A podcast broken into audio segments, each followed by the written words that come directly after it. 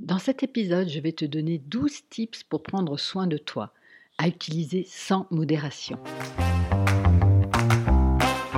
Hello et bienvenue dans Toute Délideuse, le podcast qui réveille votre puissance féminine.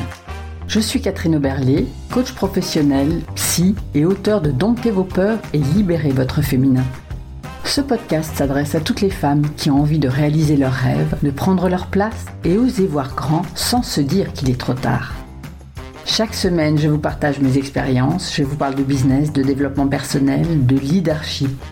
Je vous fais découvrir des invités passionnantes et je vous donne des pistes pour vous créer une vie qui vous ressemble, pleine de sens, de créativité et d'amour.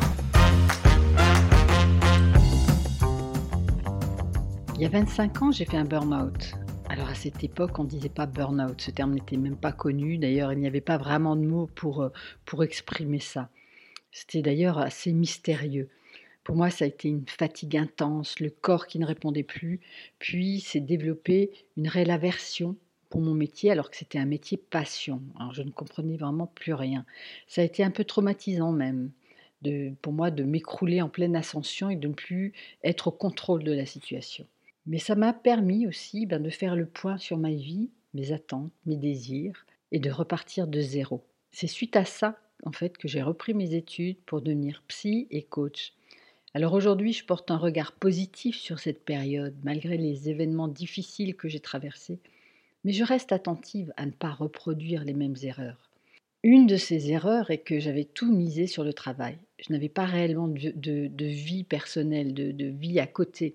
Je travaillais parfois 18 heures par jour, je dormais peu, j'étais en stress constant J'évoluais, c'est vrai, dans un milieu, euh, dans le milieu de l'aérien, dans lequel tout est soumis à des timings très serrés, des procédures précises, où il est question de sécurité, de sûreté, de milliers de passagers. C'était un mélange explosif d'adrénaline et de cortisol tout le temps. Et ça a duré pendant des années. Mais à un moment donné, mon corps n'en pouvait plus. Mais comme j'étais un bon petit soldat, je n'ai pas écouté du tout les premiers signaux. Je verrouillais ma carapace à double tour et je continuais jusqu'au jour où je me suis vraiment écroulée.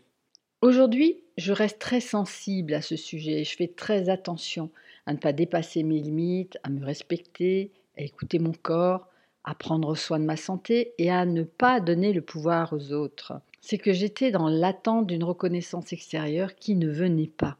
Alors, je te rappelle qu'il est important de prendre soin de ta santé mentale autant que physique qu'il est essentiel d'apprendre à te connaître, à poser tes limites, à te valoriser et surtout à ne pas tout accepter. Je vois trop d'entrepreneuses qui flirtent avec l'épuisement et qui n'en ont même pas conscience. Je vois trop d'entrepreneuses qui flirtent avec euh, l'épuisement et qui n'en ont même pas conscience. Et c'est d'ailleurs pour ça que j'ai créé le programme Leaduse de ma vie, pour permettre aux femmes de reprendre leur pouvoir et de se donner la première place. Si tu veux aller voir le programme, je te mets le lien en description ou tape Lideuse de ma vie par Catherine Oberlé. Et pour continuer, ben pour t'inspirer, ben je me suis amusée à faire une liste de conseils faciles à appliquer. Je l'appelais la liste énergisante pour prendre soin de ton énergie de lideuse. Et donc, dans, dans, ces, dans cette liste, eh il, y a, il y a 12, 12 conseils. Le premier, c'est rire. Mais oui, on sait bien, rire, ça fait un bien fou. Il y a même des études qui ont été faites sur les bienfaits du rire. Alors, faut pas s'en priver. Surtout qu'il paraît qu'en vieillissant, on rit de moins en moins. On devient trop sérieux. C'est terrible. Hein. le deuxième, c'est se connecter à la nature. Et oui, on le sait, c'est essentiel. À une époque où on passe des heures sur les écrans, où notre attention est dispersée, la nature nous permet de nous recentrer. Alors va marcher, va te connecter à tes sens, à ton corps, va embrasser les arbres, rien de tel que la nature pour nous ressourcer. Le troisième point, c'est stimuler sa créativité. Alors va avoir une expo, va, euh, va marcher, méditer, va faire de la musique, apprends une activité artistique, regarde un petit peu ce que tu aimes, ce qui te fait du bien, trouve ta manière à toi de la, de la stimuler, cette créativité. Moi, ce que j'aime beaucoup aussi, c'est la danse. Et oui, mettre simplement un morceau de musique que j'aime et laisser mon corps s'exprimer. Tu verras, ça fait un bien fou. Le quatrième point, c'est lire un bon roman. Et oui, un bon roman Alors je parle bien d'un roman, pas un livre de développement personnel ou un livre qui va te prendre la tête. Non, un roman qui va t'embarquer dans un autre monde, qui va libérer ton imaginaire, qui fait du bien, qui va te permettre de sortir de, de, ton petit monde dans lequel tu évolues au jour le jour. Le cinquième point, c'est va voir tes amis. Nos vrais amis nous élèvent. Par les échanges qu'on a avec eux, ils nous font nous sentir vivantes, importantes, utiles et aussi faisant partie d'un groupe, d'une communauté. C'est essentiel. Le sixième point, c'est voyager. Va voyager pour ouvrir ton esprit. Moi, actuellement, je te fais euh, cet audio, je suis au Canada. Je suis allée découvrir l'été indien, j'en rêvais depuis des années. Et bien voilà, je l'ai fait. J'ai repoussé mes limites, j'ai embarqué mes peurs avec moi et je suis là. Et aucun regret trouve c'est fantastique parce que ça, m'oblige en fait à, communiquer, ça m'oblige à, m'ouvrir avec les autres, ça m'oblige vraiment à sortir de ma zone de confort. Le septième point, c'est faire un truc que tu n'as pas l'habitude de faire. Sortir donc de tes habitudes pour voir la vie différemment. Ça crée aussi de nouvelles connexions neuronales et ça fait du bien au cerveau. Alors regarde un petit peu ce que tu fais par habitude, par automatisme, et vois comment tu pourrais le faire différemment. Et par exemple, si tu n'as pas encore fait ta wishlist, eh ben, il est peut-être temps pour aller faire des choses que tu n'as jamais osé faire. Le huitième point, c'est faire au moins 5 hugs par jour de 20 secondes minimum. Si, si, c'est vrai. C'est ma maman qui a entendu ça dans une émission de télé et depuis, elle me les réclame régulièrement.